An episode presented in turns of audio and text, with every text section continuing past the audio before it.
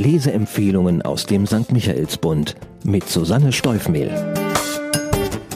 Heute habe ich einen wunderbar abenteuerlichen Roman im Gepäck. Miss Bensons Reise heißt er und stammt aus der Feder von Rachel Joyce.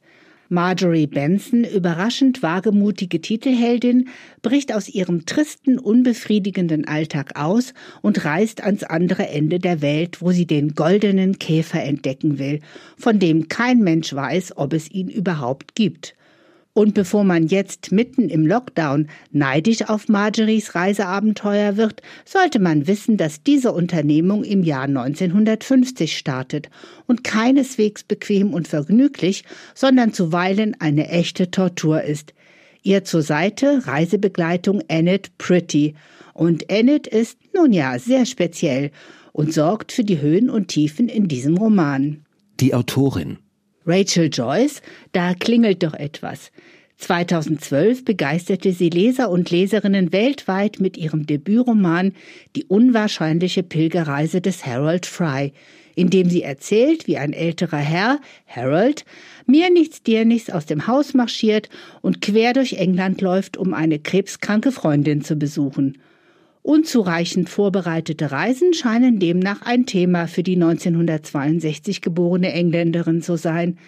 Auch den Verlust geliebter Menschen lässt ihre Romanfiguren immer wieder seelisch verarbeiten, wie zum Beispiel in meinem bisherigen Lieblingsbuch Mr. Franks fabelhaftes Talent für Harmonie. Joyce war Theaterschauspielerin und trat bis 1999 mit der Royal Shakespeare Company auf. Danach hat sie als Hörspielautorin für die BBC gearbeitet und erst recht spät mit 50 Jahren begonnen, Romane zu schreiben.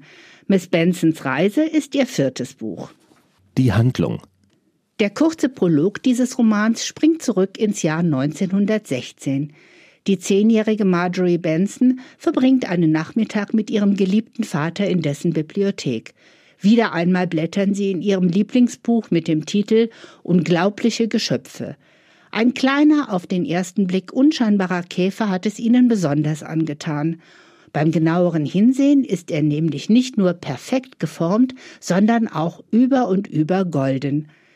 Noch hat ihn niemand entdeckt, und der Pfarrer und seine Tochter träumen davon, dies zu tun. Er vermutet ihn in Neukaledonien, einer französischen Inselgruppe im Südpazifik.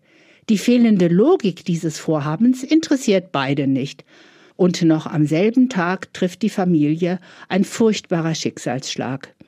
35 Jahre später, also 1950, ist aus dem kleinen, wissbegierigen Mädchen keine Insektenforscherin geworden, sondern eine unzufriedene, vereinsamte Hauswirtschaftslehrerin in London, und man fragt sich, wie das passieren konnte. An einem besonders frustrierenden Schultag trifft Marjorie eine folgenschwere Entscheidung. In der letzten Kurve will sie ihrem Leben eine Wendung geben und endlich etwas tun, für das sie wirklich brennt. Sie wird einen Großteil ihres Hab und Guts veräußern und damit eine Expedition nach Australien und weiter nach Neukaledonien finanzieren und endlich diesen immer noch unerforschten goldenen Käfer finden. Natürlich geht das nicht solo, weswegen sie per Annonce eine Reisebegleitung sucht. Erwartungsgemäß melden sich auf seltsame Anzeigen auch nur seltsame Leute, und am Ende ist es die quirlige, nicht sehr intelligent wirkende, aber pfiffige und äußerst attraktive Annette Pretty, mit der sich Marjorie auf den Weg nach Down Under macht. Im Gepäck eine Laborausrüstung, einen Jahresvorrat Frühstücksfleisch in Dosen, ein lila Abendkleid, ein paar gestohlene Stiefel und eine gehörige Portion Wagemut. Spannungsfaktor. Zwei Frauen, wie sie unterschiedlicher nicht sein könnten, stürzen sich, miserabel ausgerüstet und nur theoretisch vorbereitet, in ein gewaltiges Abenteuer. Das kann nicht gut gehen, habe ich mir beim Lesen immer wieder gedacht und war schließlich bass erstaunt, dass die beiden tatsächlich dort landen, wo sie hin wollten. Was ihnen auf der langen Reise so alles widerfährt, ist fast genauso kurios und unglaublich gut erzählt wie der Ablauf der eigentlichen Expedition und wird von mir hier natürlich nicht en Detail verraten. Wer Rachel Joyce kennt, weiß, dass ihre Figuren immer Geheimnisse mit sich herumtragen Und so war Marjorie auch nicht immer eine verbitterte, altjüngferliche Lehrerin, sondern ein Mensch mit großen Träumen.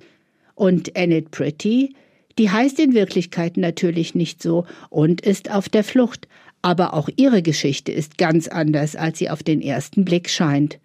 Und dann gibt es noch den geheimnisvollen Mundig, einen Mann, den der Zweite Weltkrieg aus der Bahn geworfen hat und der Marge und Annette folgt wie Gollum den beiden Hobbits im Herrn der Ringe.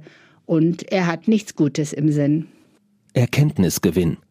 Geografieasse können wahrscheinlich auf einem Globus die Inselgruppe Neukaledonien problemlos ausmachen.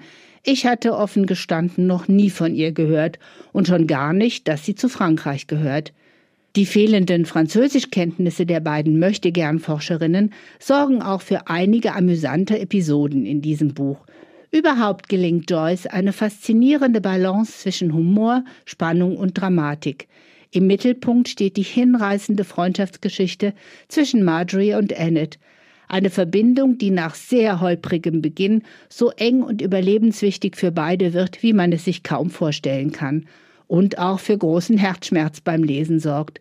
Mir ging es jedenfalls so, und auch wenn ich um nichts in der Welt mit den beiden auf Käfersuche hätte gehen wollen, habe ich ihnen liebend gern dabei zugeschaut.